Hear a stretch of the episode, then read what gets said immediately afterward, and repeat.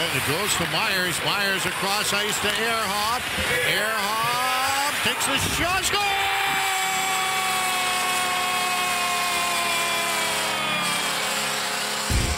Becoming an Athlete, der Podcast mit Arne Greskowiak. Erfolgreiche Sportler im Interview über ihren Lebensweg als Athlet und ihre Einstellung zu den Themen Mindset, Training, Ernährung und Erholung. Episode 2 mit dem ehemaligen Eishockey-Profi und Teamcaptain der deutschen Olympiamannschaft, Christian Erhoff. Du sitzt auf der Bank einer großen Eishockey-Arena. Es ist das entscheidende siebte Spiel des Stanley Cup Finals. Es sind noch wenige Minuten zu spielen, steht aber schon 0 zu 3 gegen euch und du weißt, dass du das Spiel verlieren wirst. Wenn es ist so klar, die nimmt den Torwart raus, ähm, die Sache ist gelaufen. Kannst du dich daran zurückerinnern und was denkst du? Ähm, ja, ich kann mich noch einigermaßen gut an äh, an diesen äh, Moment erinnern und äh, das war so ein gemischtes Gefühl aus, äh, aus äh, ähm, Leere einerseits und äh, totaler Enttäuschung ähm, andererseits. Man stand so nah vor dem größten Erfolg seiner Karriere als, ja, als, als Einzelspieler und auch als, als Mannschaftssportler und ähm, dann so kurz vor dem, vor dem Ziel äh, zu scheitern, war schon ein, ein, ja, ein harter Schlag. Kannst du so beschreiben, was einem da durch den Kopf geht? Also ist das, ist das nur völlige Leere oder ist das, äh, ist man da wütend oder ist man da auf irgendeine Situation? Ich, ich erinnere mich, ich habe das mir nochmal angeschaut, so die Highlights, du stehst bei zwei äh, Toren, zwei Gegentoren auf dem Eis. Das ist ja, macht man sich da Vorwürfe? Kannst du das genauer beschreiben? Nee, in dem Moment äh, macht man sich äh, keine Vorwürfe und ähm, man ist auch irgendwie äh, nicht wütend. Man ist einfach nur äh, bitter enttäuscht und hat irgendwo diese Leere, dass, ja, dass im Moment oder für den Moment so die Welt in einem zusammenbricht. Mhm.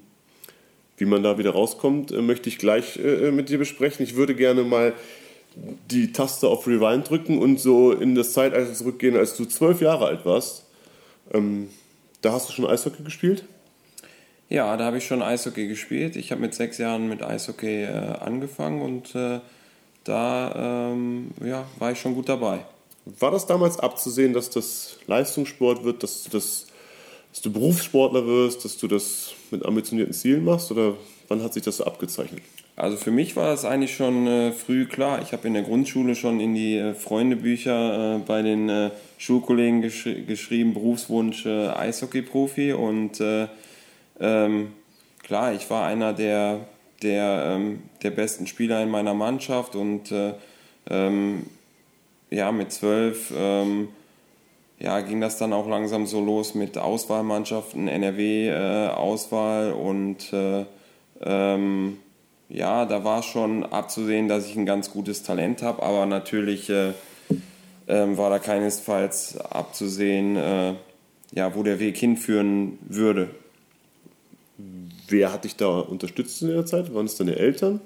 Ja, zu der Zeit absolut äh, meine Eltern. Ähm, ich muss sagen, meine Eltern äh, hatten mit Eishockey überhaupt nichts zu tun und äh, ähm, die haben ja, durch, durch mich eigentlich auch die Liebe zum Sport äh, gefunden und haben mich äh, äh, über meine ganze Juniorenzeit ähm, ja, so gut äh, es geht unterstützt und für mich die, die perfekte Unterstützung, weil wir haben in Mörs gewohnt und die haben mich jeden Tag, wenn es sein musste, nach, nach Krefeld zum Training gefahren.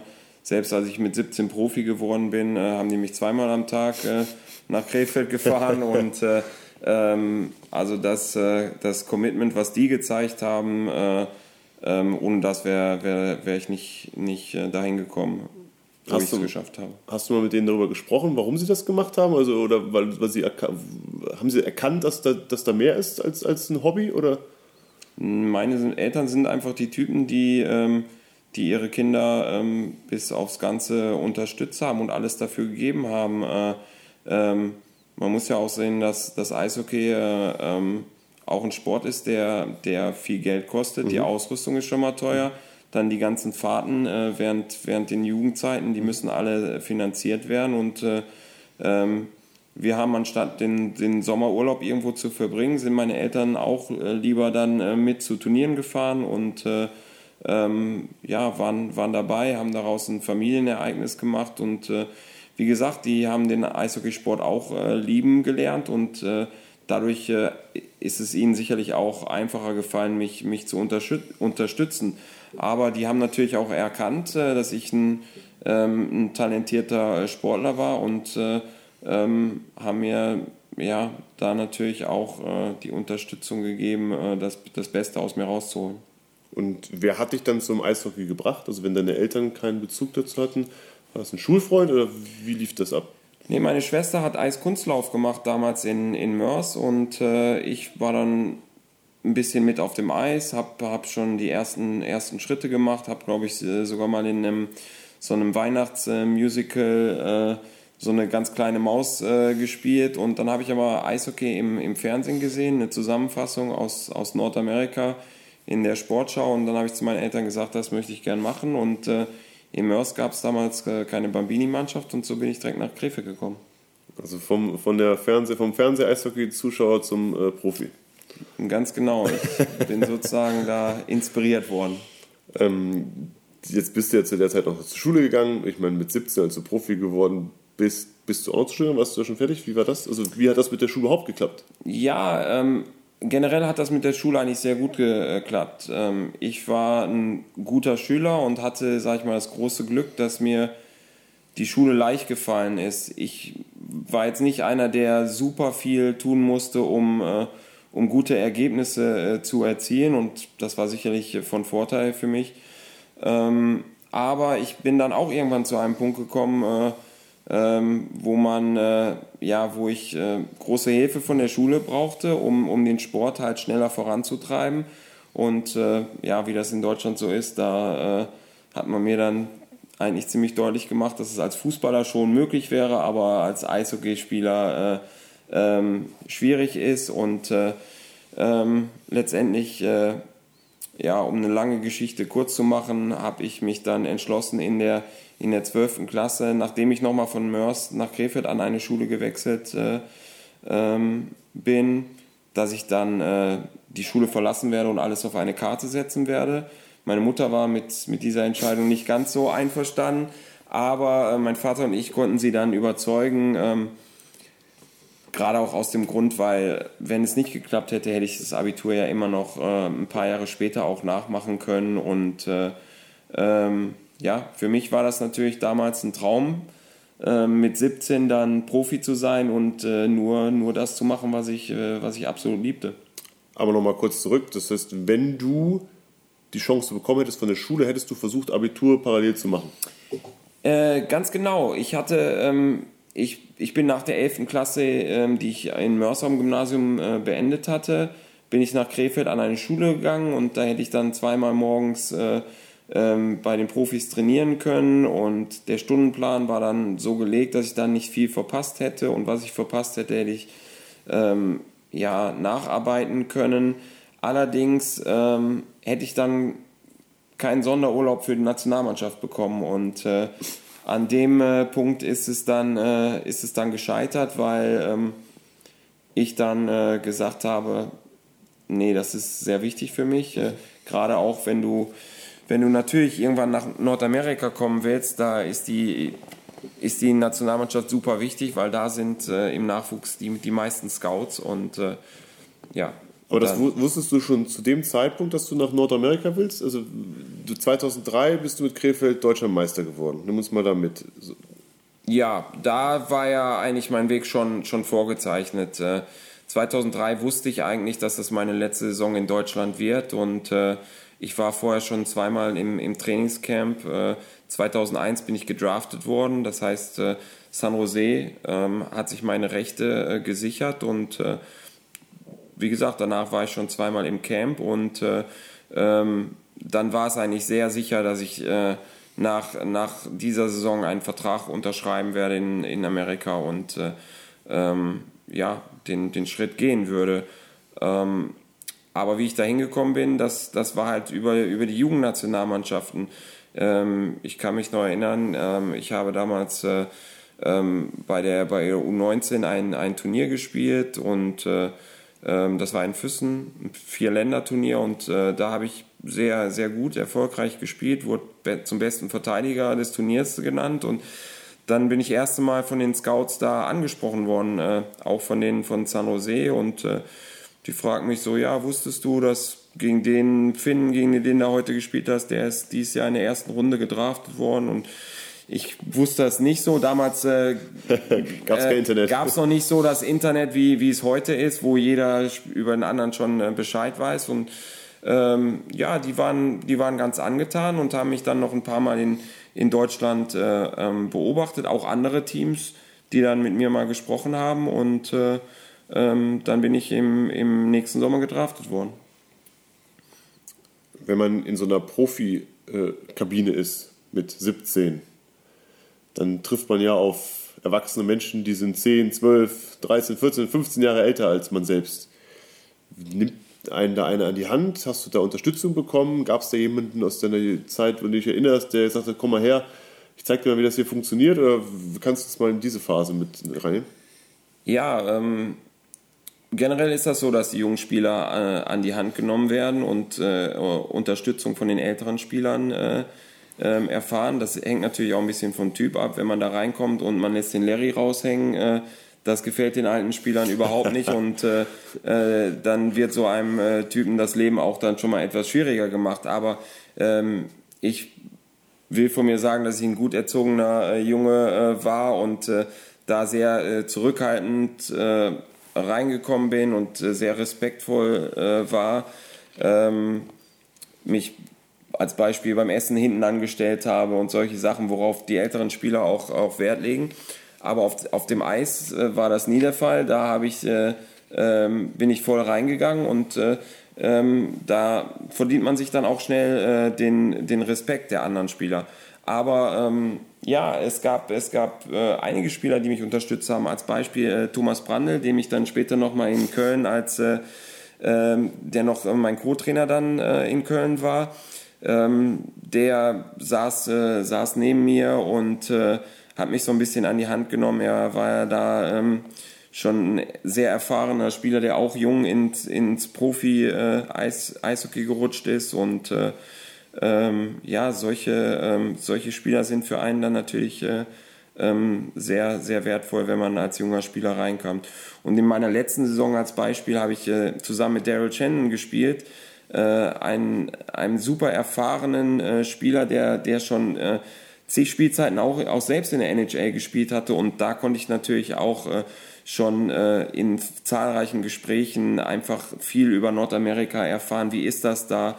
Äh, wie verhält man sich? Was, was ist, was passiert da alles? Und äh, der hat ähm, mir ähm, seine Erfahrungen dann schon vermittelt und wir haben uns super auf und neben dem Eis verstanden. Und äh, das war auch äh, ja, eine ganz, ganz wertvolle ähm, Bezugsperson für mich. Siehst du da Differenzen zwischen der Rookie-Zeit, die du erlebt hast, und der Rookie-Zeit, die jetzige junge Spieler erleben? Ja, absolut. Ähm, also heutzutage ist, äh, ist dieses, dieses Respektlevel, dieser Respektlevel, der den man früher an den Tag gebracht hat, der, der, ist, nicht, der ist nicht mehr so hoch. Äh, ähm, muss sagen, die älteren Spieler sind auch äh, äh, in dem Sinne ein bisschen netterer geworden. Also wenn die jungen Spieler sich früher so verhalten hätten, dann äh, hätte es da ähm, ordentlich Ärger und äh, Anschiss gegeben. Was wären dann die Maßnahmen gewesen, die es früher gegeben hat? Ja, ähm, weiß ich nicht, früher äh, auf der Busfahrt äh, äh, wurden dann Spieler schon mal sechs, sieben Stunden auf der Toilette eingesperrt. äh, ähm, nur als ein Beispiel. Und äh, ähm, ja, wenn, wenn, du, wenn du heute sowas machst, dann äh, ähm, gibt es wahrscheinlich direkt eine, eine, Klage oder so. Von daher, die Zeiten haben sich auf jeden Fall ähm, verändert und ähm, ja, nicht unbedingt äh, alles, alles zum Besseren. Mhm. Weil die, ich, ich finde das äh, gut, dass, dass es so eine äh, Rangordnung im Team äh, äh, gegeben hat oder geben muss, äh, wo, wo jeder weiß, wo er hingehört und auch die, die jungen Spieler, dass es dass einfach dazugehört, die älteren Spieler zu respektieren, die schon ewig dabei sind, dass man sich beim Essen hinten anstellt, nur als, als kleines Beispiel oder ähm, dass man sich, äh, äh, dass die älteren Spieler zuerst in den Aufzug dürfen, wenn man ins Hotel, ins Hotel kommt.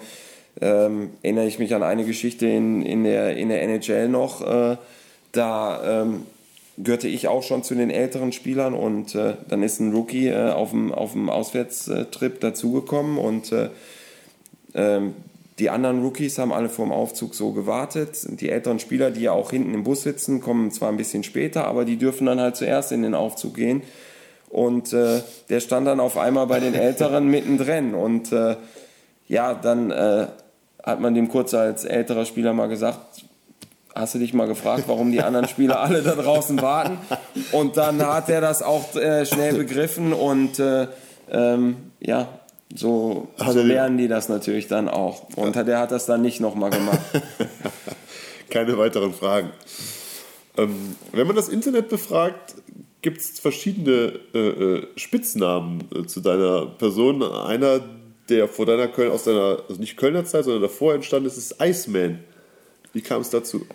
Ähm, ja, das ist aus der Zeit in, in San Jose. Und zwar ähm, haben wir damals im Flugzeug mit dieser ähm, da gab es diese Portable Playstations und ähm, da haben wir so ein Spiel Navy Seals hieß das äh, gespielt. Äh, zu den besten Zeiten waren das, glaube ich, äh, zwölf Leute, sechs gegen sechs und äh, da habe ich mir eigentlich den Spitznamen Iceman äh, gegeben und äh, der ist dann so, so hängen geblieben und eigentlich erst, bis ich dann nach Vancouver gewechselt bin, da ähm, war es dann Hoff oder Hoffer und der ist eigentlich bis heute ähm, geblieben. Mhm. Jetzt habe ich dich auch noch als äh, Spieler erlebt in Köln. Ähm, dort galtest du ja immer so als klassisches Role Model, also als Vorzeigeathlet und warst ja auch Kapitän und hast die Mannschaft äh, mit vorangetrieben. Ähm, gib uns mal ein Gefühl dafür, wie du zu dieser Person geworden bist, die du da nachher auch als Spieler warst. Also wie hast du es geschafft, so zu sein, wirklich als Vorantreiber, als, als, als Mensch, der wirklich durch eigene Leistung auch das, die, die Mannschaft mitzieht. Äh, wie hast du es geschafft, so zu werden? Ähm, ich denke, ähm, erstmal hängt das mit, schon mit meiner guten Erziehung zusammen. Ähm, ich war immer ein äh, res respektvoller äh, Mensch, ähm, auch nachdem ich äh, viel Erfolg hatte ähm, ja, habe ich immer Respekt für alles und jeden gehabt, auch äh, ähm, vielleicht für jemanden, der, ähm, der die Toilette jetzt sauber macht. Der ist für mich genauso viel wert für, wie für einen, der das, äh, der das entscheidende äh, Tor äh, schießt. Und äh, ähm, ich war immer äh, auch, ein, auch ein Teamplayer, der sich ähm, anfangs in der Mannschaft untergeordnet hat oder dann auch natürlich Verantwortung ähm, übernehmen wollte. Und äh, in so eine Rolle wächst man ja rein und, äh, und reift man. Man, man lernt von, äh, von Spielern, mit denen man äh, zu, zusammengespielt hat, wie die diese Leadership-Rolle ausgefüllt haben. Und man ist dann natürlich auch äh, so, ein, so ein eigener, eigener Typ. Ich, äh, ich bin eher der Typ gewesen, der ähm, ja, durch seine eigene ähm, harte Arbeit und durch seinen eigenen Weg den Weg äh, vorgegeben hat, als jetzt Leute groß äh, äh, zusammen äh, zu scheißen und zusammenzufalten. Mhm. Das kann ich ja bestätigen. Also du warst äh, hart zu dir selbst, hast aber natürlich dann auch erwartet, dass die anderen äh, hart zu sich selbst sind oder sich selbst motivieren. Wie bist du damit umgegangen? Also zu sehen, einer der Ersten zu sein im Trainingsgelände, morgens der Erste zu sein im Kraftraum, ähm, obwohl du 30 äh, warst oder 32, 33, 34 Jahre alt warst und die 23-jährigen Spieler vielleicht noch nicht da waren. Also wie geht man damit um, dass seine eigenen Ansprüche nicht unbedingt die Ansprüche der anderen sind? Ja, das ist schon, das ist, äh, das ist schwierig und ähm, wir haben da ja öfters drüber gesprochen. Gerade äh, in Deutschland war das äh, schon ein großer Unterschied und äh, ähm, schwierig für mich, da eine Akzeptanz äh, für zu, zu äh, finden, weil ähm, für mich war das normal während meiner ganzen Karriere. Das, das gehört einfach dazu, dass man äh, vor dem Training im Kraftraum ist, dass man nach dem Training auf, auf dem Eis noch was macht oder äh, dann auch nochmal im, im Kraftraum ist. Äh, einfach dieses, dieses komplette äh, Paket und, und dass man auch äh, den maximalen Erfolg haben will. Und ähm, das habe ich bei, bei vielen meiner, meiner Kameraden, gerade zu Kölner Zeiten, so ein, so ein bisschen äh, vermisst. Und äh, ich habe ja den schwierigen Weg genommen, indem ich äh, in Köln unterschrieben habe, als ich nach Deutschland zurückgekommen bin. Eben weil ich äh, nochmal unbedingt äh, Erfolg haben wollte und nochmal was äh, gewinnen wollte. Äh, für mich der einfache Weg wäre gewesen, in, in Krefeld zu unterschreiben. Und äh, ähm, da bin ich in fünf Minuten an der Halle und alles, alles wäre gut gewesen. Aber da war die Situation eben zu dem Zeitpunkt äh, sehr schlecht und ähm, darum habe ich äh, aus, aus dieser sportlichen Sicht mich für, mich für Köln entschieden und deswegen war es nachher für mich auch ein bisschen äh, oder umso enttäuschender, ähm, dass eben nicht alle mit, äh, mit äh, gezogen haben und diesen unbedingten Willen zum, zum Erfolg hatten, weil äh, vom Talent her, ähm, äh, das Talent, Talent war sicherlich äh, ähm, bei uns da. Jetzt hast aber auch du nicht jeden Tag Lust auf Training. Also zumindest kann ich mir das nicht vorstellen, dass man jeden Tag so 100% Lust hat. Wie bekommst du denn dennoch die Kurve oder wie hast du denn dennoch die Kurve bekommen, jeden Tag Gas zu geben, dich zu motivieren?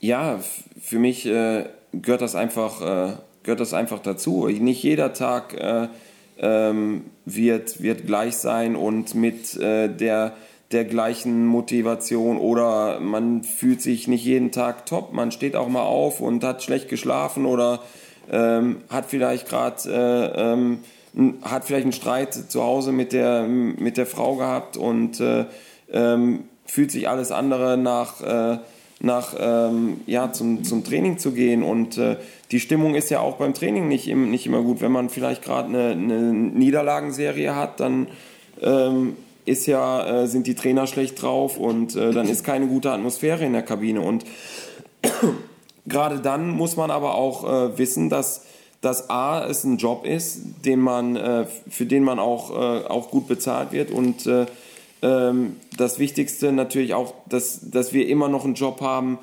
wo wir das machen, was wir lieben, wo wir, wir werden für unser Hobby oder sind äh, für unser Hobby bezahlt worden und äh, sind in einer total äh, glücklichen Situation. Und äh, äh, wenn, wenn man daran denkt, dann kann man sich eigentlich auch immer hochziehen und, äh, und motivieren. Und letztendlich weiß man, dass, dass das alles nicht, nicht so schlimm ist und ähm, ja, auch wieder gute, gute Zeiten kommen werden.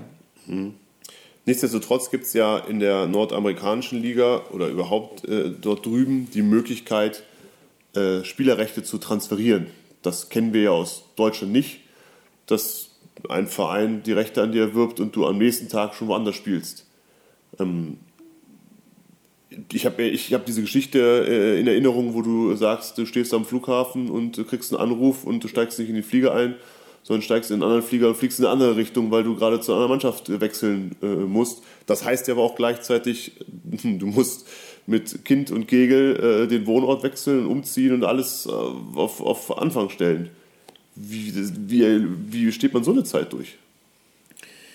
Ja, das, äh, ähm, wenn man nach Nordamerika wechselt, dann, ähm, dann ja, nimmt man das in Kauf. Also es gehört einfach äh, dazu, ähm, dass man eben äh, getauscht werden kann. Und äh, ja, mir ist das auch ähm, ja, ein paar Mal passiert. Ähm, bei meinem ersten Mal hatte ich noch das Glück, es war gerade das Ende vom Sommer und äh, ähm, ich bin nach äh, San Jose zurückgekommen und äh, war dann freitags morgens beim, beim Krafttraining in, in der Kabine und dann wollte der General Manager mich äh, sprechen und äh, ohne dass ich irgendeine Vorahnung gehabt hätte, ähm, bin ich dann äh, getauscht worden und mittags saß ich im Flieger nach Vancouver zum Medizincheck mit äh, mit äh, äh, meiner Frau und äh, der kleinen Tochter und dann haben wir uns übers Wochenende eine Wohnung gesucht, konnten dann glücklicherweise nochmal zurück nach San Jose äh, das Haus äh, zusammenpacken, aber ähm, ich sag mal, eine Woche später war unser Leben in San Jose vorbei und wir haben ein neues Leben in äh, Vancouver gestartet. Und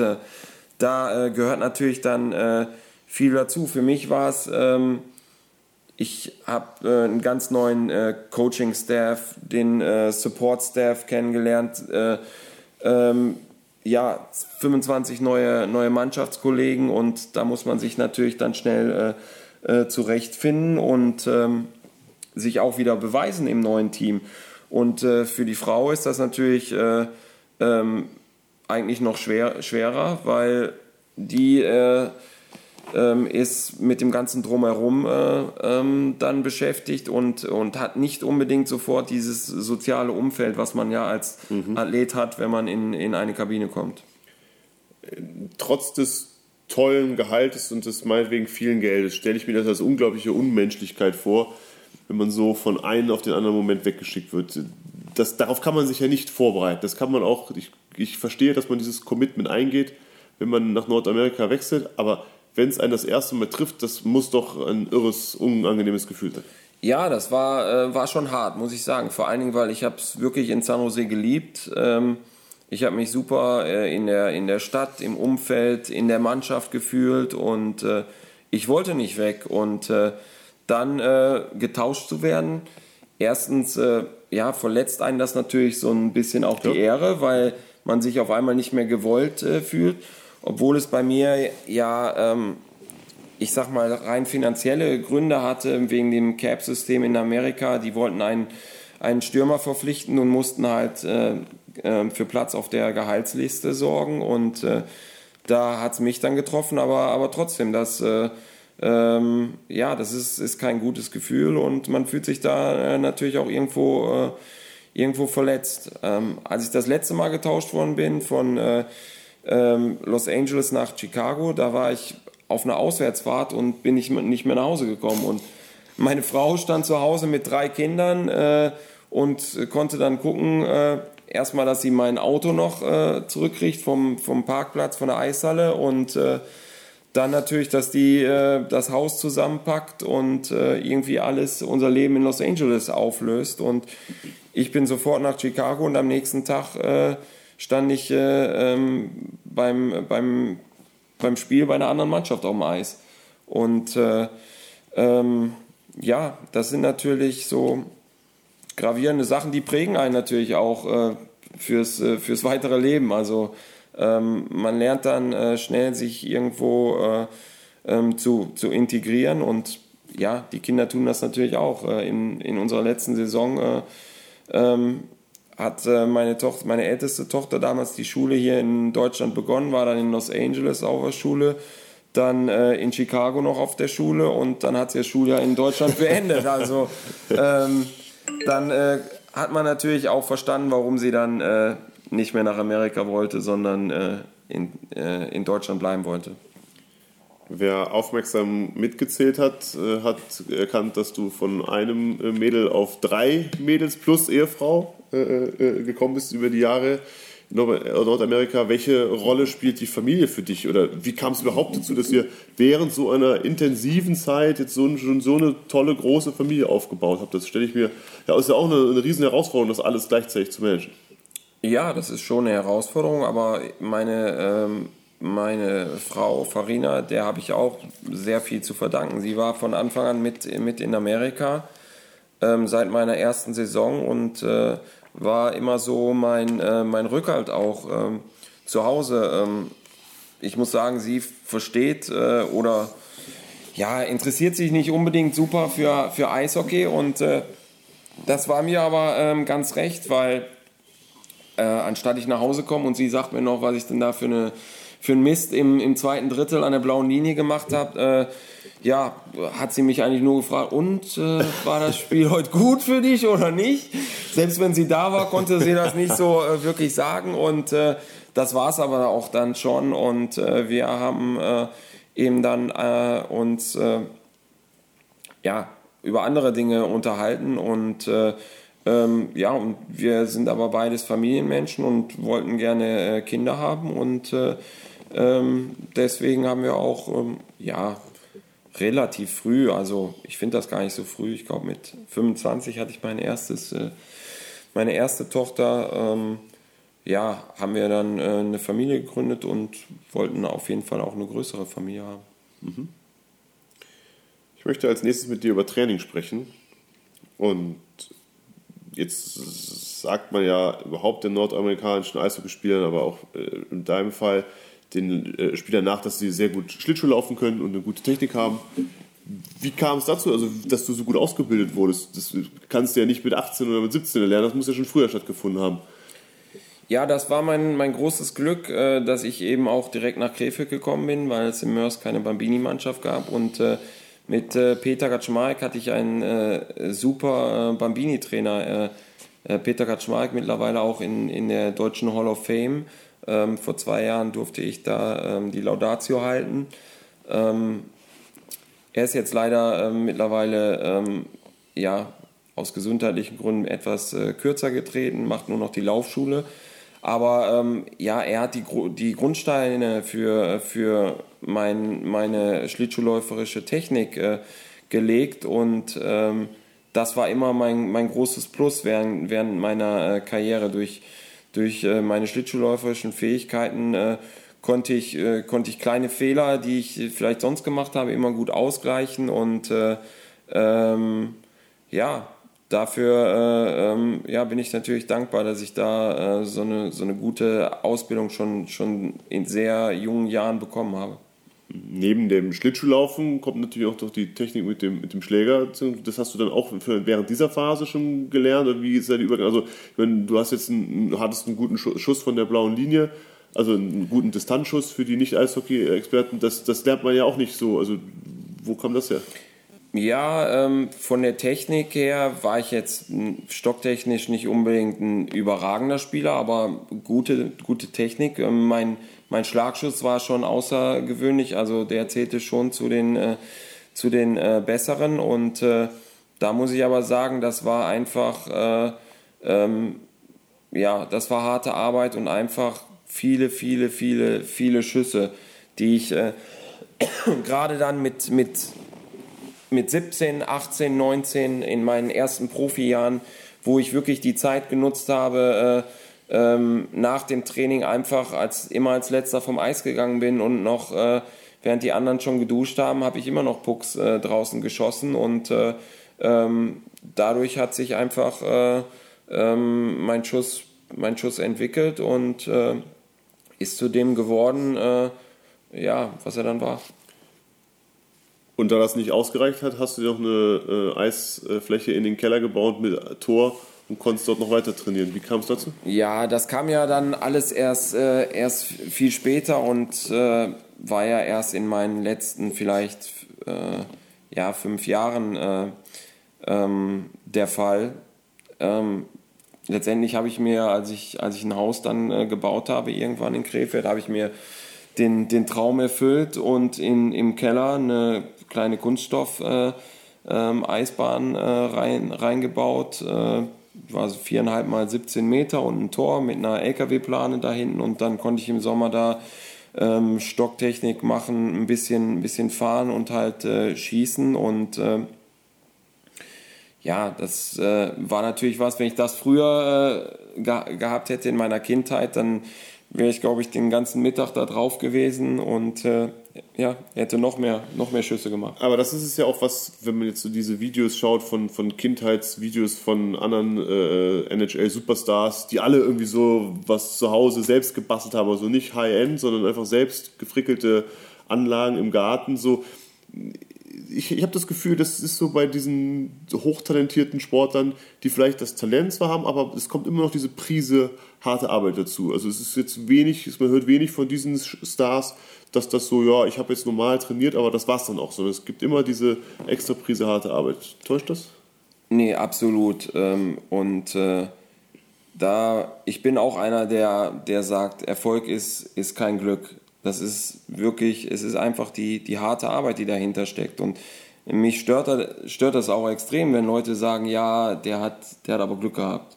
Weil es ist nicht so. Man, äh, man hat wirklich äh, ähm, Opfer bringen müssen in äh, gerade in der Jugend, wenn andere vielleicht äh, auf Kindergeburtstagen oder dann irgendwann mit, mit äh, Alkohol und Partys angefangen haben, ähm, dann hat man äh, ja für sich das Commitment gehabt, dass, äh, ähm, dass man lieber zum Training geht, als äh, vielleicht auf, auf irgendeinen Kindergeburtstag. Und äh, ähm, ja, und die anderen haben das, haben das eben, eben nicht gemacht. Und äh, ja, ich hatte zu Hause auch, mein Vater hat mir auch diverse Tore gebaut äh, mit äh, ähm, Kartoffelnetzen am Anfang, die wurden aber ziemlich schnell durchschossen, dann kam Draht und irgendwann hatte ich dann auch ein, ein so ein äh, großes Netz, ähm, was, was dann hinter so einem selbstgebastelten Tor stand und dann bin ich mittags in den Garten gegangen und habe da äh, ähm, die, die Pucks geschossen und äh, ähm, ja, die wirklich, äh, die wirklichen Topspieler, die äh, ähm, ja, die arbeiten einfach härter als, als die anderen. Da gibt es ganz wenige Ausnahmen, wo, äh, wo Spieler auch auf einem ganz hohen Level sind, die, ähm, die es vielleicht auch mit äh, weniger harten, harter Arbeit dahin schaffen. Wo wir gerade bei der harten Arbeit auch in dem äh, körperlichen Bereich sind, ist es ja fast wie bei keiner anderen Sportart so, dass man so einen extrem langen Sommer hat, wo keine Eishockeyspiele sind, also wo man Pause hat und ich mache zwei Anführungsstriche gerade in die Luft, da muss man sich körperlich darauf äh, vorbereiten. Wie hast du das verkraftet oder wie hast du dich darauf fokussiert, gerade im Sommer, wo man ja auch nicht bei der Mannschaft sein muss, wo, wo du nach Hause reisen konntest, du konntest nach Krefeld reisen, in dein anderes Umfeld, dort hart zu arbeiten, zu trainieren, sich darauf. Bist, wie hast du das gemacht? Also wie war da, wie war da deine, deine, wie hast du dich da auch sicherzustellen, dass du dieses Leistungsniveau wieder halten kannst im, im darauffolgenden Jahr? Ja, äh, man muss ja sagen, ähm die, die lange äh, Sommerpause kommt ja auch zustande, weil wir einen unheimlich äh, äh, ja, engen äh, Spielplan haben. Wir haben in, innerhalb von 180 Tagen haben wir 82 Saisonspiele gehabt und dann äh, kamen, die, äh, kamen die Playoffs noch ähm, dazu, wo du dann in, ja, in zwei Wochen Rhythmus sieben Spiele oder Best of Seven Serien austrägst und ähm, ja, von daher ähm, musste man erstmal nach der Saison auch ein bisschen runterfahren mhm. Und äh, ähm, sich ein bisschen regenerieren. Ich habe äh, immer so drei Wochen äh, Pause gemacht nach der Saison, mhm.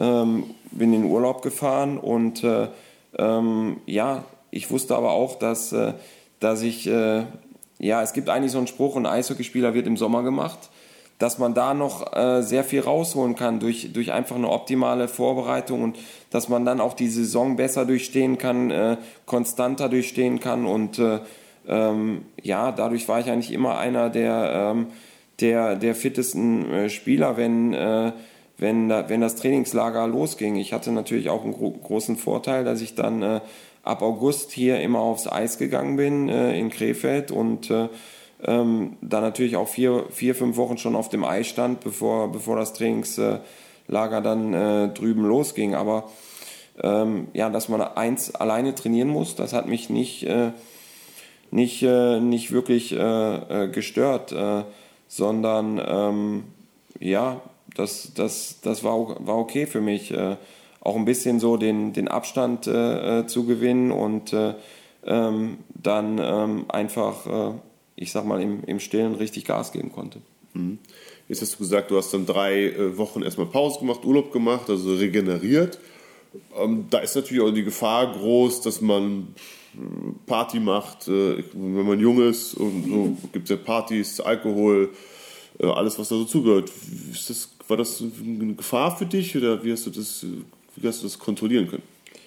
Ja, wenn man jünger ist, gehört das natürlich auch dazu und ähm, gerade im Sommer, ähm, wenn man äh, dann nicht diese, diese Spiele hat und auch nicht diesen Wettkampfdruck, äh, dann ähm, klar habe ich auch, äh, bin ich auch äh, äh, mit den Freunden weggegangen und habe auch, hab auch was getrunken und ähm, ja, aber ich habe ich hab trotzdem, ähm, auch wenn ich ein hartes Wochenende mal hatte, war ich am Montag wieder voll motiviert im im, ähm, im, im Fitnessclub äh, und, und habe äh, die ganze Woche durchgezogen und Gas gegeben. Und äh, ähm, ja, da gab es für mich auch irgendwo äh, keine, keine Ausnahmen. Das äh, gehörte, gehörte für mich einfach dazu und ähm, das habe ich durchgezogen. Und auf welche anderen Maßnahmen hast du noch geschworen, außer äh, äh dem langen Urlaub? Also ist es äh, Sauna, ist es äh, Kältebecken, Wärmebecken? Was sind so deine Recovery-Tipps? Ja, meine Recovery-Tipps, ähm, also ich habe mich viel mit Ernährung beschäftigt und ähm, habe eigentlich in den letzten äh, drei Jahren äh, mich ähm, größtenteils ähm, ähm, vegetarisch oder vegan ernährt. Ähm, also ich habe fast gar kein Fleisch mehr gegessen, ähm, ab und zu noch Fisch, wenig Milchprodukte, weil die einfach sehr säurebildend sind und äh, da habe ich mich von der Recovery einfach, äh, einfach besser gefühlt. Ähm, zudem, ja, habe ich natürlich auch so die neuesten äh, Trends, Recovery, äh, Wear und sowas ausprobiert. Das fing damals schon in, in Vancouver an mit diesen äh, Kompressionshosen, die man dann im, im Flugzeug äh, getragen hat zu, zu, den, zu den Socken. Mhm. Und äh, dass man da einfach äh, ähm, frischer bleibt. Ich habe äh, immer versucht, äh, darauf zu achten, dass ich genug äh, Schlaf kriege. Mhm. Ich bin jetzt auch jemand, der, der Schlaf braucht. Also ich wünsche mir manch, wünschte mir manchmal, dass ich, äh, dass ich auch nicht so viel äh, Schlaf brauchen würde, aber ähm, acht Stunden sind bei mir schon ein Minimum. Und, Immer noch? Ähm, ja, mittlerweile kann ich es auch handeln, wenn ich weniger bekomme, aber acht Stunden sind schon äh, ähm, sind für mich schon ideal und äh, zudem ähm, muss ich sagen, früher, als ich keine Kinder hatte, war fast jeden Tag habe ich so einen kleinen Nap gemacht und äh, an Spieltagen sowieso. Da war das Standard. Ähm, nach Mittagessen so ein 90 Minuten äh, Mittagsschlaf. Und äh, ja, da gewöhnt man sich natürlich dann äh, auch dran. Und ähm, ja, diese, diese Kälte, Kältebecken, das äh, ähm, habe ich gemacht, als ich in Los Angeles war, weil da bin ich dann aus dem Stadion gegangen und da war es auch heiß. Da bin ich dann wieder warm geworden. Aber in, in Buffalo, wenn ich da ins äh, Kältebecken gegangen bin und dann noch bei minus 20 Grad rausgekommen bin, dann bin ich den ganzen Tag nicht mehr warm geworden. Und von daher habe ich das da äh, nicht so viel äh, genutzt. Aber ich war sicherlich auch einer, der sich mit, mit den ganzen Sachen viel beschäftigt hat und immer versucht hat, äh, ähm, ja, unter jeden Stein zu schauen und zu gucken, ob man da vielleicht noch irgendwas rausholen äh, kann. Es gibt da ja auch so einen, äh, so einen schönen Spruch, ähm, du kannst nicht 100% äh, besser sein als dein Gegner, aber du kannst 1% besser sein in 100 verschiedenen Sachen. Und äh, ähm, es ist ja auch auf, auf dem Top-Niveau ist, die Top-Sportler, da sind nur kleine Unterschiede, die es ausmacht. Und deswegen habe ich eigentlich immer äh, versucht, die, alles zu schauen, wo kann man sich äh, äh, verbessern oder was kann man sich vielleicht noch von, von einem anderen abschauen und äh, dann äh, habe ich so meinen eigenen Weg äh, gefunden, der für mich äh, funktioniert hat. Okay, da würde ich ganz kurz mal einhaken und detaillierter fragen. Das heißt, du idealerweise auch vor einem Spiel acht Stunden schlafen, reichen dir dabei aus oder brauchst du dann, brauchst du dann mehr? Also, oder wann gehst du dann schlafen? Also wie ist dann die, die optimale Zeit und wie viele Stunden? Ähm, vorm Spiel, ähm, ja, habe ich versucht, mindestens acht Stunden äh, Schlaf zu kriegen. Ähm, wenn ich jetzt äh, hier, hier zu Hause war und äh, ich musste morgens noch nach Köln fahren, dann, äh, ähm, sag ich mal, ähm, hat sich das etwas verschoben. Dann bin ich etwas früher ins Bett gegangen. Äh, so 10.30 Uhr und äh, 6.30 Uhr bin ich dann aufgestanden. Äh, auf einer Auswärtsfahrt war das natürlich anders. Das war ein bisschen mehr, mehr Luxus. Da äh, konntest du auch mal neun oder zehn Stunden äh, mhm. ähm, schlafen, weil du eben später aufstehen musstest und auch äh, ja, frühzeitig ins, ins Bett konntest. Aber da habe ich dann nicht unbedingt um 10.30 Uhr geschlafen, sondern vielleicht um 11.30 Uhr oder, oder 12 Uhr.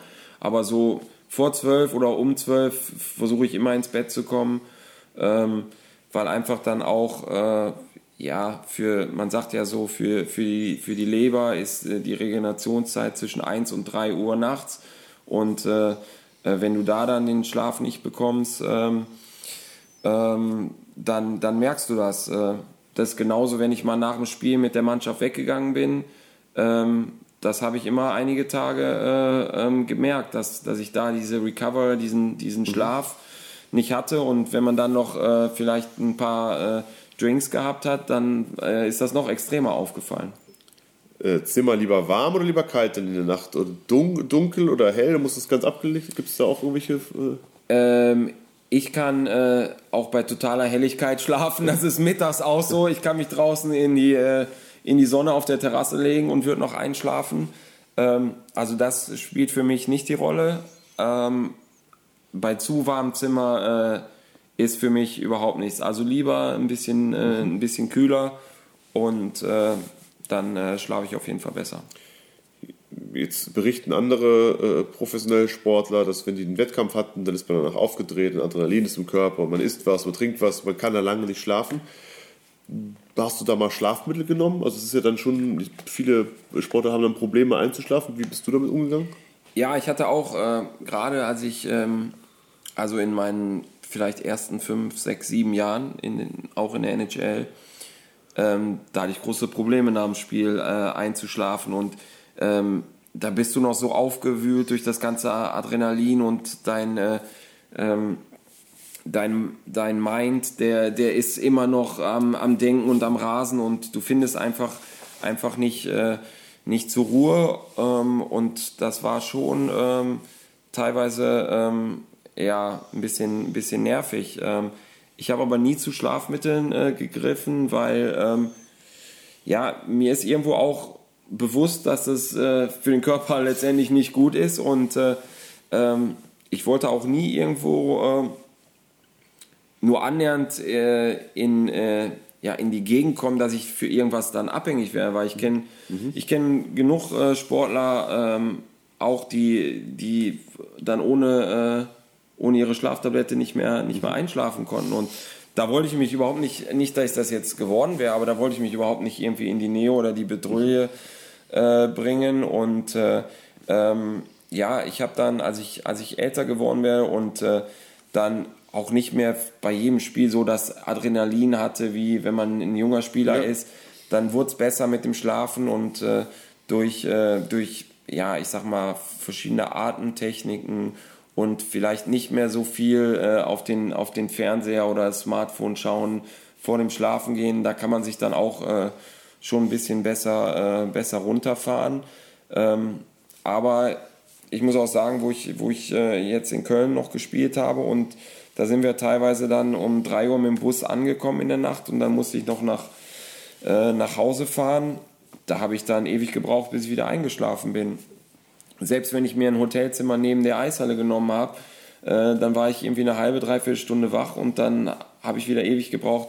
Das war auf jeden Fall äh, suboptimal für meine äh, Recovery und äh, ähm, ja, da, da sieht man aber auch, wie wichtig Schlaf dann letztendlich, äh, äh, letzt, letztendlich ist. Mhm. Schlafmittel ist ja nur eine, ein Produkt, was man nehmen könnte. Ähm, da steht ja das Thema Doping auch nicht so ganz weit entfernt. Ähm, wie bist du damit in deiner Karriere umgegangen? Ich denke, du wirst ja oft genug getestet geworden sein. Äh, aber ich, ich erfahre es auch immer wieder von Sportlern, die dann an ihre Grenzen, ihre körperlichen Grenzen stoßen und natürlich nicht darüber nachdenken, aber es natürlich als Vorteil sehen würden, wenn sie eine Möglichkeit hätten, ihre Leistung zu optimieren. Hattest du damit in deiner aktiven Zeit irgendwie mal äh, eine Berührung, dass du es irgendwo mitbekommen hast, dass du in Nordamerika, dass es Spieler erwischt hat, erwischt worden? Wie, siehst du dieses ganze System des Dopings? Ähm, ja, ich bin natürlich sehr viel äh, getestet worden, gerade natürlich auch durch, durch die äh, deutsche Nationalmannschaft. Ähm, ich selber hatte eigentlich nur einmal äh, ein Mitspieler, der in der NHL äh, getestet worden ist und äh, äh, was Verbotenes äh, genommen hatte. Ähm, ich persönlich war nie, äh, bin nie in die Versuchung gekommen und bin auch nie in die Versuchung gebracht worden durch irgendjemanden, dass ich irgendwas Illegales nehmen müsste. Ähm, Im Gegenteil, ich habe natürlich immer genau darauf geachtet, dass ich, äh, dass ich mir Zusatzprodukte kaufe, ähm, die jetzt entweder auf, auf der Kölner Liste sind oder auch irgendwo in Amerika äh, zertifiziert sind äh, äh, und nicht irgendwo äh, ja, ge gepuncht sein können. Ähm, und äh, ähm, ja, deswegen ähm, ich finde das auch, ich finde das einfach auch sehr wichtig, dass es, dass es diese Dopingtests äh, gibt, weil ähm, ich bin ganz klar dafür, dass es ein äh, Level Playing Field gibt und äh, dass sich nicht jemand durch irgendwelche Stoffe einen, einen Vorteil, äh, ähm, ja, einen Vorteil bringen kann, äh, ähm, wo man selber so hart für gearbeitet hat und der nimmt irgendein Mittel, was, äh, was einen dann äh, die harte Arbeit erspart. Mhm. Du hast für dich erkannt, dass die vegane Lebensweise ein Vorteil ist. Wie kam es dazu?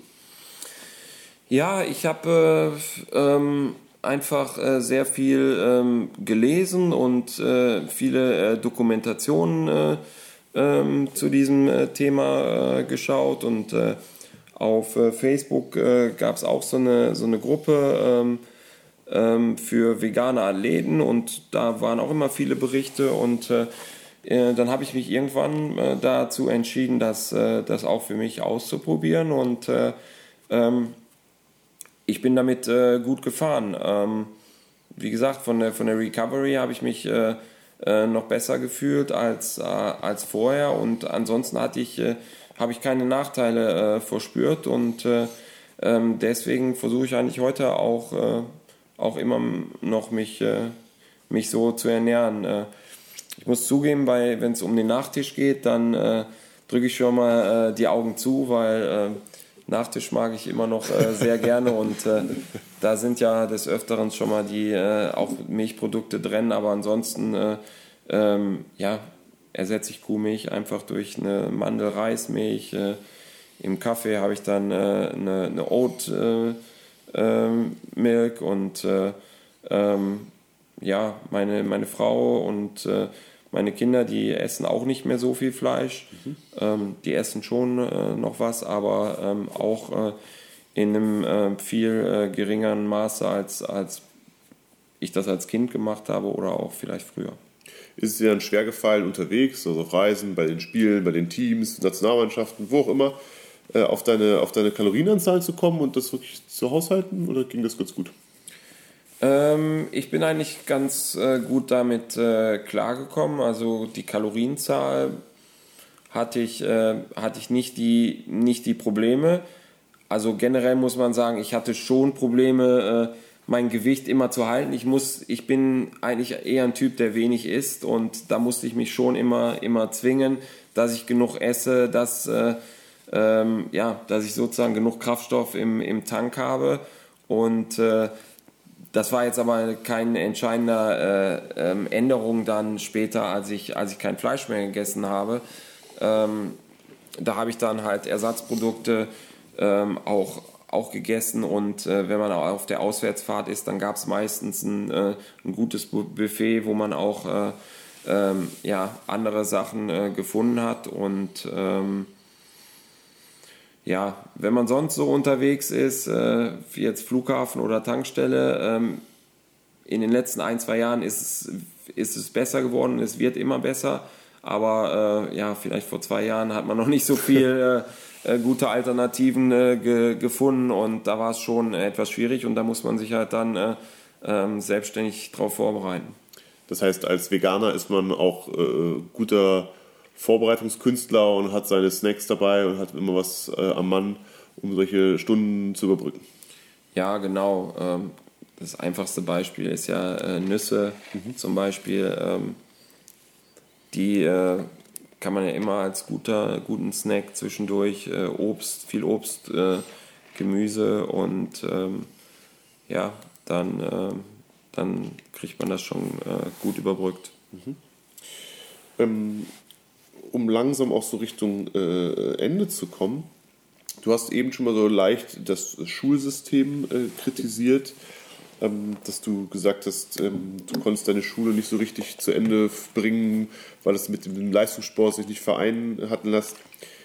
Wie war das denn, ähm, also jetzt in der Zeit des Leistungssports überhaupt? Also glaubst du oder hast du das Gefühl, dass in Deutschland der Sportler gut unterstützt wird? Also du hast den Luxus, dir erarbeitet, dass du mit deinem Sport viel Geld verdienen konntest. Aber wir nehmen andere Sportarten, dann leben die Sportler immer noch davon, dass sie Sporthilfe bekommen oder bei der Bundeswehr oder der Polizei sind. Ähm, glaubst du, dass da, da muss sich was tun in der Zukunft? Ähm, ja, das wäre auf jeden Fall wünschenswert. Erstmal ist es, muss ich sagen, ist ja schon okay, dass es äh, durch Bundeswehr, ähm, ähm, Polizei, Sporthilfe, dass es diese Unterstützung schon mal gibt. Ja. Aber ähm, was ich finde, was man gerade bei den Top-Athleten auch sehen kann, äh, wenn einer, ähm, ein Sportler, die eine olympische Medaille für, für das Land, äh, ähm, für das Land holt, dann äh, ähm, sagen die meisten toll und bewundern das alles, was da aber wirklich hintersteckt, die ganzen Opfer, die diese Athleten äh, bringen mussten, ähm, das wird nicht, nicht hoch genug angerechnet, finde ich. Äh, denn ähm, ein, ein, Sportler, der, der für Olympia trainiert, der, der opfert äh, Zeit seiner, seiner ähm, ja auch Jahre, wo er wirklich Geld verdienen kann, ähm, dafür, dass er für das Land was, was Tolles macht. Äh, man vertritt sein Land nach außen hin in der Welt und holt eine Medaille im Sport. Das, ist, das sollte, denke ich, vom, vom Staat auch mehr belohnt werden. In anderen Ländern ist das so. Die, die, die Athleten, die Gold äh, gewinnen, äh, in anderen Ländern, die werden, äh, kriegen eine viel bessere Absicherung für, für ihr weiteres Leben. Und äh, in Deutschland gibt es dann, ähm, ich weiß gar nicht, bei der letzten Olympiade waren es vielleicht 25.000 Euro für, für eine Goldmedaille. Und äh, ähm, das finde ich im Verhältnis äh, ähm, dann ein, ein bisschen mager. Und äh, ähm, ja, generell im, im Breitensport finde ich, äh, ähm, sollte auch mehr ähm, Geld investiert werden, denn äh, wir sind mittlerweile schon äh, so weit, dass, dass manche Kinder im, im Kindergarten äh, nicht mehr die einfachsten äh, Dinge können, nicht mehr auf einem Bein hüpfen können.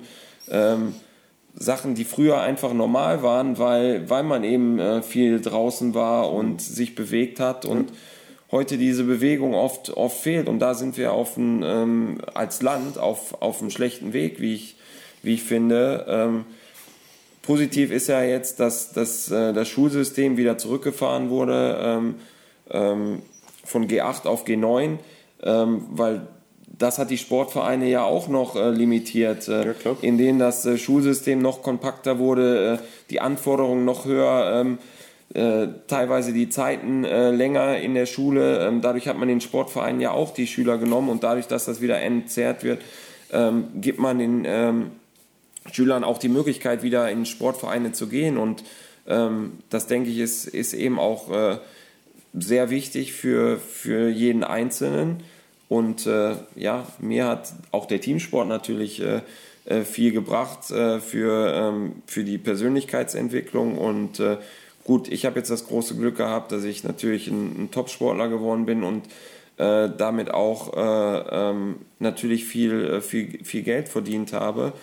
Ähm, und ja, mich würde es nur freuen natürlich, wenn, wenn die Möglichkeiten ähm, auch für, für viele und ja, sehr viele Kinder und Jugendliche ähm, einfach noch äh, besser werden würden. Du hast gerade deine finanzielle Unabhängigkeit oder Freiheit angesprochen.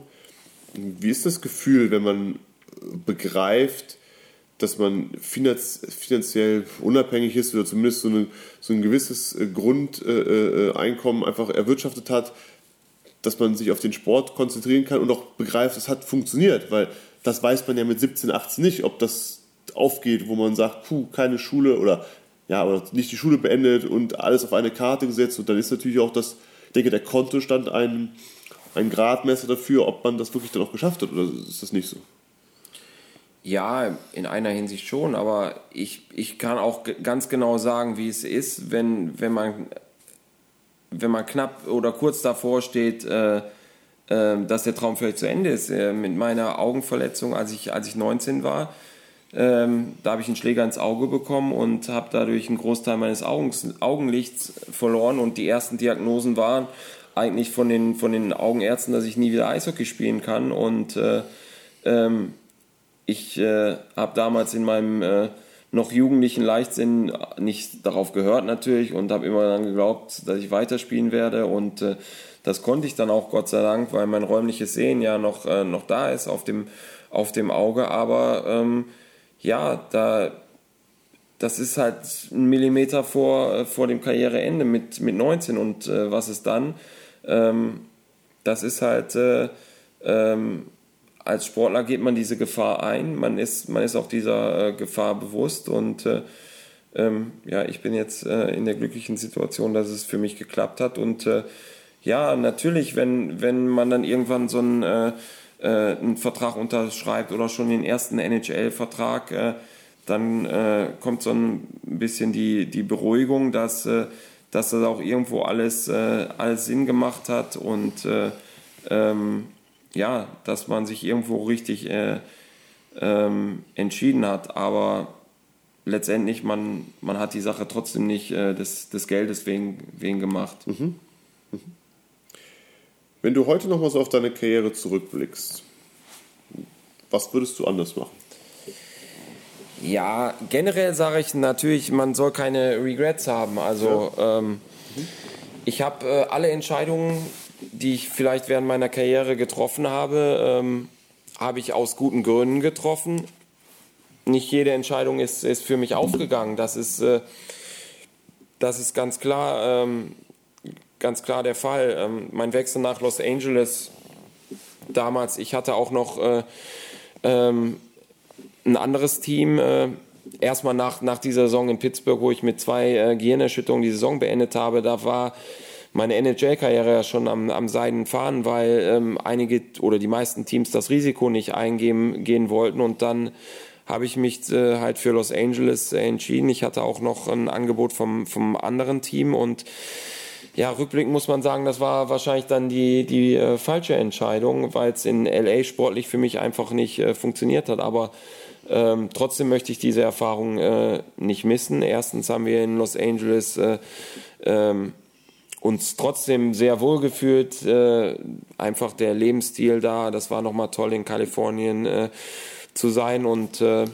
ja, andererseits hat man da auch wieder was äh, fürs Leben gelernt. Aber für meine Karriere war das sicherlich nicht so förderlich und man weiß natürlich nicht, vielleicht wäre es dann in einem anderen Team ähm, nochmal noch mal besser gelaufen. Ähm, ja, genauso kann ich das vielleicht sagen dann mit, mit der Entscheidung, äh, nach Köln zu gehen. Ich habe ein großes Risiko eingegangen, äh, weil ich eben nochmal sportlich, äh, weil ich nochmal was äh, gewinnen wollte, ähm, nochmal deutscher Meister äh, werden wollte. Und äh, das hat in Köln leider, leider nicht äh, ge, ge, geklappt. Und äh, ähm, ja, dadurch habe ich natürlich auch viele, äh, viele Fans in, in Krefeld stark, äh, stark verärgert. Und äh, ähm, ja, da werden einige natürlich auch nachher die Frage stellen, ob das dann so, so sein musste. Aber wie gesagt, ich habe für alle, alle meine Entscheidungen gute Gründe gehabt. Und ähm, nicht alles ist so aufgegangen, wie ich mir das gewünscht habe, aber ähm, um das mal auf den Punkt zu bringen, trotzdem bin ich sehr stolz auf äh, das, was ich in meiner Karriere erreicht habe. Und äh, irgendwo, auch wenn ich den Stanley Cup nie gewonnen habe, ähm, was ja immer mein größtes äh, Ziel war, ähm, bin ich durch die, durch die Silbermedaille am Ende doch, äh, doch noch belohnt worden. Jetzt bist du ja immer noch sehr jung mit 36 Jahren bist äh, Gott sei Dank ja auch gesund, also du kannst alles machen, du kannst Tennis spielen, kannst Golf spielen, du warst gerade Skilaufen, also dir geht's ja gut. Brauchst du noch die Herausforderung? Gibt es noch irgendwas Sportliches nach der Berufssportkarriere, was dich noch so ein bisschen reizt, wo du sagst, okay, wenn jetzt mal wieder juckt und ein bisschen Zeit äh, äh, gewachsen ist, was du machen möchtest? Ja, ähm, ich glaube, da gibt es da gibt's einige Dinge. Zum Beispiel, du hast gerade gesagt, ich war jetzt äh, zum ersten Mal Skifahren und das war für mich, äh, ähm, ja, das habe ich mir immer äh, gewünscht und äh, habe ich immer gesagt, wenn, wenn meine Karriere äh, vorbei ist, äh, dann will ich sofort äh, in Skiurlaub fahren und das haben wir jetzt gemacht und hat mir auch riesig Spaß gemacht und ja, sicherlich werde ich auch neue sportliche Herausforderungen finden. Ich habe jetzt bei, bei Ewige Helden habe ich mitgemacht das war auch dann äh, nochmal eine, eine sportliche Herausforderung. Das wird jetzt äh, ähm, dann demnächst auch äh, im, im Fernsehen kommen. Das, äh, das war auch eine tolle, tolle Erfahrung mit, äh, mit sieben anderen Top-Sportlern und wir haben uns super verstanden und äh, da, da freue ich mich jetzt auch äh, auf die Ausstrahlung und äh, ja, ansonsten äh, mal schauen, was mir so in, in Zukunft einfällt für, für sportliche Herausforderungen. Ähm, aber wie du schon sagst, ich bin zum Glück äh, noch, äh, noch fit. Ich, ich kann alles machen. Ich äh, bin auch sehr dankbar dafür, dass ich äh, ähm, ja, meine Karriere aus ja, meinen eigenen äh, Willen heraus äh, beenden konnte und nicht, wie es auch anderen geht, durch, durch eine schwere Verletzung. Ähm, oder auch, dass die Leute sagen, Mensch, Gott sei Dank hat er jetzt endlich aufgehört. Und ähm, da bin ich natürlich dankbar und äh, ja, bei drei äh, kleinen Töchtern äh, ähm, ja, hat man ja auch sowieso äh, viel, worauf man sich freuen kann. Ganz zum Schluss habe ich noch ein paar Fragen an dich, die du, wenn es geht, so kurz und knapp wie möglich beantwortest. Was magst du am liebsten im Sport oder im Leistungssport? Gewinnen. Welchen ist der schönste Moment im Sport, an den du dich zurückerinnerst? Ähm, der Gewinn der deutschen Meisterschaft, der Druck, der da abgefallen ist, dann als äh, der Schuss ins leere Tor ging und ähm, der Halbfinalsieg gegen Kanada bei, bei der Olympiade einfach, äh, als man wusste, dass, dass man eine Medaille um den Hals haben will, würde, das war unglaublich. Was vermisst du jetzt am, am, am meisten im Nachen vom Profisport? Ja, so äh, das Drumherum in, äh, in, in der Kabine mit, äh, ähm, mit, äh, mit den Jungs. Das ist sicherlich einmalig im, im äh, Mannschaftssport und äh, ähm, ja, das ist schon äh, was, was man nachher vermisst. Was ist deine beste Eigenschaft für einen Sportler? Mein Ehrgeiz. Gibt es einen Lieblingsspruch oder Lieblingsquote? Ähm, ja, also ich habe eigentlich. Ich weiß, dass es viele gibt, deswegen gibt es einen äh, Lieblingsspruch. Ja, zum Beispiel machen ist wie wollen, nur krasser. Meine letzte Frage. Wenn ich ein zwölfjähriger Junge fragt, kann auch Mädchen sein, hast du einen guten Tipp für mich, um ganz nach oben zu kommen? Wie wäre der? Glaub an dich. Gut. Vielen Dank.